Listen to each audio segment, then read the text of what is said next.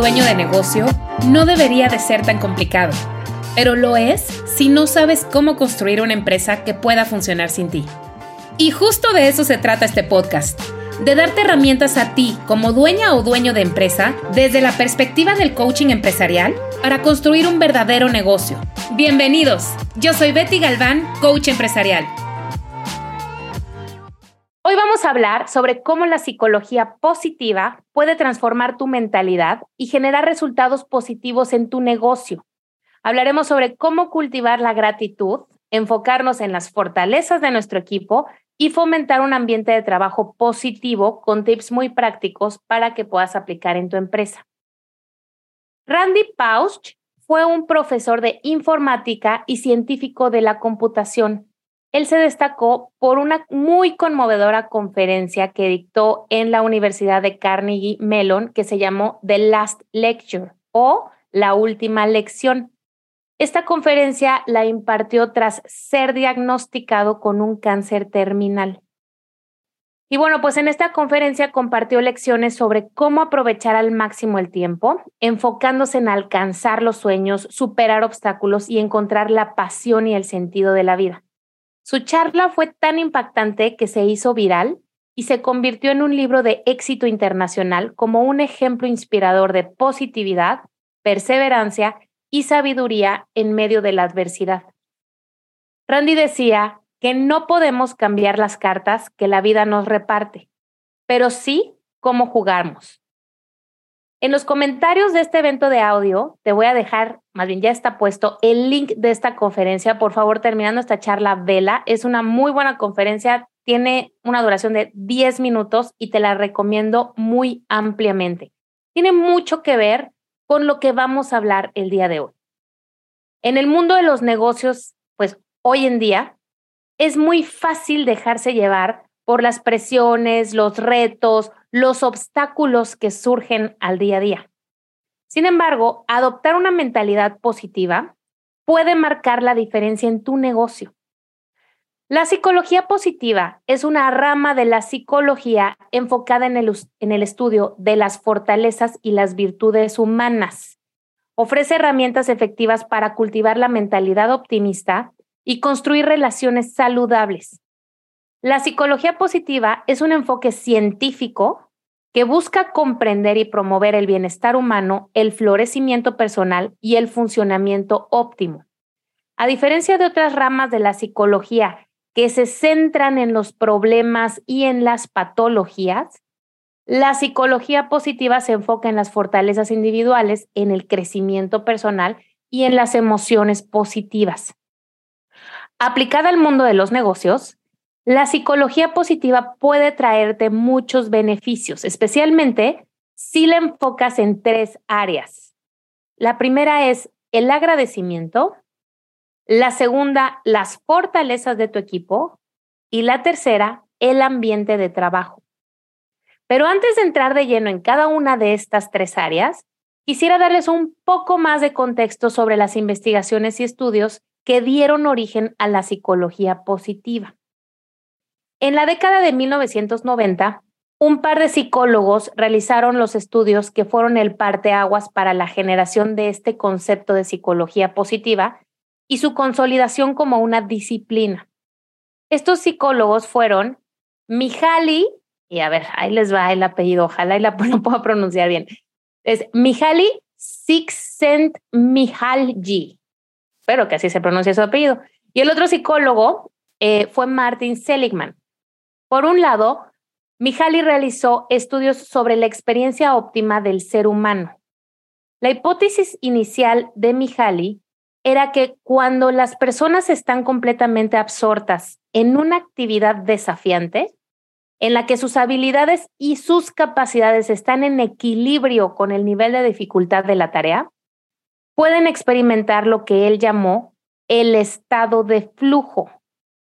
¿Qué es lo que sucede en este estado de flujo a las personas?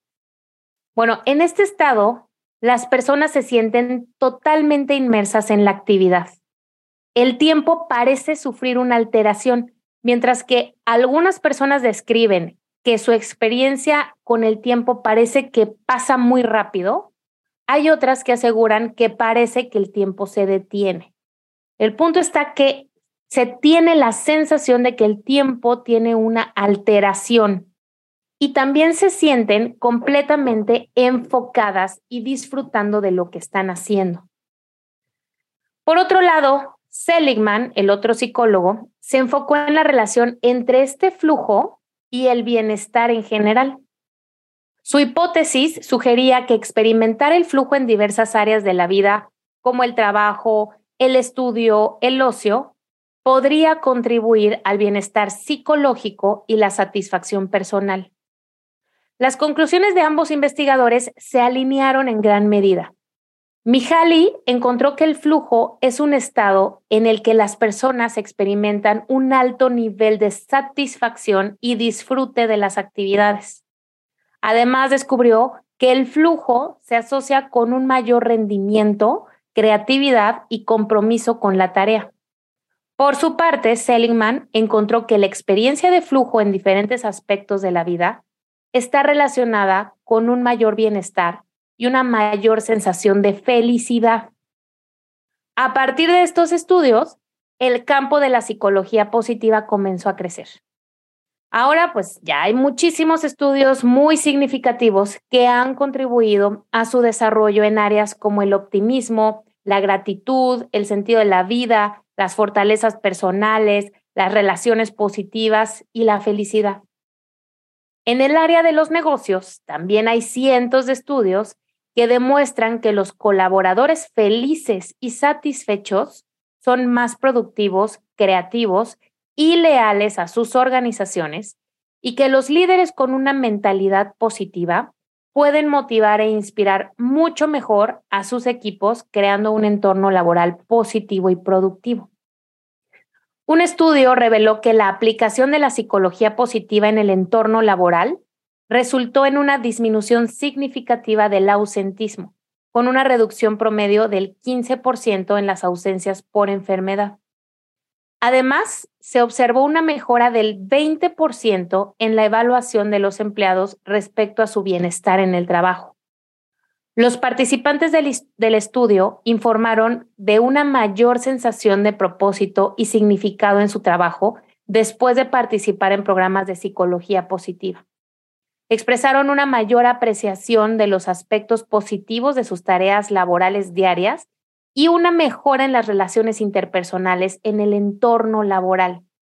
Además, se observaron cambios positivos en la mentalidad y la resiliencia, con los empleados mostrando una mayor capacidad para enfrentar sus desafíos laborales y recuperarse de las dificultades.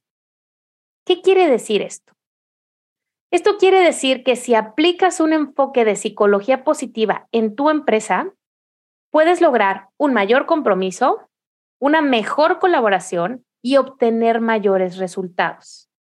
La pregunta del millón aquí es, ¿cómo hacemos para aplicar la psicología positiva en nuestras empresas? Y bueno, hay mil maneras de hacerlo, pero como te decía en un inicio, te sugiero comenzar trabajando en tres áreas de atención. Primero, enseñando a la gente a ser agradecida. Segundo, enfocando a todo el equipo en sus fortalezas. Y tercero, haciendo que participen activamente en un ambiente laboral agradable. Comencemos hablando de la gratitud. La gratitud es un poderoso motor que impulsa el bienestar y la satisfacción tanto a nivel personal como profesional. Investigaciones han demostrado que practicar la gratitud regularmente tiene efectos significativos en la salud mental y emocional de las personas. En el contexto empresarial, fomentar la gratitud genera un impacto muy positivo en la motivación, la lealtad y la productividad de los colaboradores y fomenta una mentalidad de abundancia. Esto les ayuda a mantener una perspectiva positiva ante las situaciones. Y hay muchas estrategias que puedes implementar para cultivar este buen hábito de la gratitud con tus colaboradores. Algunos ejemplos que te quiero compartir de estrategias son, uno, el establecimiento de un ritual de agradecimiento al iniciar el día o al iniciar cada reunión. Dos, haz que el reconocimiento público sea algo común. Reconoce los logros del equipo, reconoce los logros de los colaboradores. Tres, también puedes implementar programas que ayuden a tus colaboradores a reconocer y valorar las emociones de otras personas. Un programa muy bueno es justamente el programa de Quality Mind, que les ayuda a hacerse presentes y reconocer qué es lo que están sintiendo. Otra estrategia es fomentar en los colaboradores la práctica de reconocer y apreciar las cosas positivas en el negocio porque a veces suceden muchas cosas en el día a día y somos especialistas en ver qué fue lo que no funcionó bien. Hay que acostumbrar a la gente a darnos cuenta de lo que sí funciona bien, desde los logros más pequeños hasta los más grandes éxitos cuando alcanzamos las metas. Y una última estrategia que quiero compartirte para fomentar la gratitud es la práctica del mindfulness. El mindfulness, que es estar en momentos de total paz, quietud y serenidad, fomenta momentos de calma y reflexión en la, en la jornada laboral. Esto ayuda a tus colaboradores a que reduzcan el estrés, mejoren su concentración y se promueva la toma de decisiones de manera consciente, no como robotitos ya este, actuando automáticamente, sino que estemos conscientes de lo que estamos decidiendo. Esto es enfocarte en la práctica de la gratitud. Ahora, por otro lado, hablemos del área del enfoque en las fortalezas de tu equipo. La psicología positiva nos enseña que al identificar y utilizar tanto nuestras fortalezas individuales como las fortalezas de los otros miembros del equipo, la empresa puede alcanzar un rendimiento excepcional. Por eso es muy importante que al seleccionar a un colaborador para cierto puesto, éste tenga el perfil adecuado, porque buscamos que ese colaborador se sienta feliz y que dé su máximo rendimiento en ese puesto. Entonces, algunas estrategias para promover el enfoque en las fortalezas son, primero, desde la entrevista de selección, debes fijarte que las tareas y responsabilidades del puesto estén alineadas con las fortalezas de la persona que estés entrevistando. Siempre tenemos que ver que el chango está en el árbol y el pez en el agua y no al revés. Tenemos que poner a las personas en donde se sientan felices, que realmente tengan las capacidades del puesto que están exigiéndose, y también que se sientan en este estado de flow cuando estén ejecutando esas estrategias. Entonces, por eso es importante que desde la entrevista tú sepas si se van a alinear las responsabilidades de ese puesto con las eh, fortalezas que tú estás viendo de la persona que se está entrevistando. Otra cosa que puedes hacer es que una vez contratada la persona, mantengas constante retroalimentación positiva y constructiva. Esto tiene que ser con todo el equipo. La retroalimentación fomenta el crecimiento y el desarrollo de las personas. Así que enfócate en hacerlo de manera positiva y constructiva. Una tercera estrategia es asignar estrategias, perdón, asignar tareas y proyectos que se alineen con las habilidades de cada persona y que promuevan su desarrollo personal y profesional a veces surgen proyectos o surgen nuevas actividades y dices, ¿a quién le pongo? ¿A quién le pongo? ¿A quién le pongo? Fíjate qué se necesita para hacer ese proyecto, para ejecutarlo correctamente, para que esa actividad salga bien. Y entonces busca quien tenga las fortalezas para ayudarte con ese proyecto o actividad en específico, evidentemente sin distraerlos de el objetivo del puesto que ya tienen. Y última estrategia para enfocarnos en fortalezas es que establezcas metas alcanzables, realistas y medibles. Esto proporciona a los colaboradores un sentido de propósito y les da motivación para dirigirse hacia un lugar en particular. Asegúrate de que las metas que estás poniendo sean retadoras y que, como ya lo platicamos, una vez que se consigan, celebres los logros. Y bueno, finalmente, hablando del área del ambiente de trabajo en donde puedes promover la psicología positiva. Un entorno laboral positivo es clave para el bienestar y la satisfacción de los colaboradores. Y además tiene un impacto directo en la productividad y el éxito del negocio. En este sentido, es importante fomentar la colaboración, la comunicación abierta y un equilibrio saludable entre el trabajo y la vida personal. Algunas estrategias para poder lograr esto son, uno, alienta a tu equipo a ver los retos como oportunidades de crecimiento y aprendizaje. Promueve que tengan esta mentalidad de solución de problemas en lugar de enfocarse en los obstáculos y en por qué no se deberían de hacer las cosas, que busquen el cómo sí. Dos, que va muy de la mano, fomenta una mentalidad por encima del punto de poder. Es decir, que las personas sepan que todo es posible si se esfuerzan por encontrar soluciones desde distintas perspectivas, que busquen cómo abrir la puerta que se cerró o que abran otra, que se hagan responsables de sus decisiones, ya sea si decidieron tomar una acción o no en algo y las consecuencias de esa decisión de haber tomado la acción o no haber hecho nada. Este empoderamiento hace que las personas alcancen cada vez más cosas y se sientan dentro de un estado de flow en sus actividades. Y estrategia número tres para enfocar un mejor ambiente de trabajo es crear este entorno o fomentar este entorno de trabajo positivo. Hay que promover la comunicación abierta, el apoyo mutuo entre los colaboradores, fomenta que haya un ambiente de trabajo colaborativo y alienta la celebración de los éxitos del equipo. En conclusión, la psicología positiva aplicada a tu negocio transformará la mentalidad de las personas y generará resultados positivos en tu empresa. Si aplicas algunas de las estrategias que he mencionado anteriormente, podrás aumentar la productividad, la satisfacción y la resiliencia de las personas.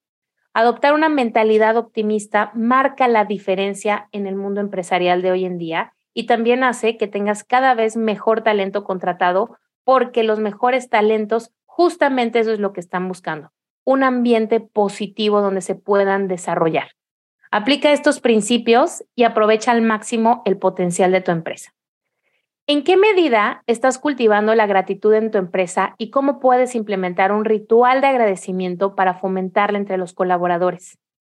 ¿Estás aprovechando las fortalezas individuales de tus colaboradores? ¿Cómo puedes asegurarte de asignarles tareas y proyectos que se alineen con sus habilidades? ¿Cómo puedes fomentar un entorno laboral positivo que promueva la colaboración, la comunicación abierta y un equipo que tenga un equilibrio saludable en el trabajo y en su vida personal. ¿Qué acciones puedes tomar para promover la mentalidad de solución de problemas y el empoderamiento de tu equipo? Espero que hayas disfrutado de esta sesión y que te hayas llevado al menos una gran idea que puedas implementar en tu vida y en tu negocio. Nos escuchamos en el siguiente episodio. Recuerda seguir mis redes sociales que te dejo aquí mismo en la descripción y no te olvides de calificar este podcast. También te dejo mi página donde encontrarás información de interés y un formulario para obtener una sesión de cortesía conmigo. Hasta la próxima.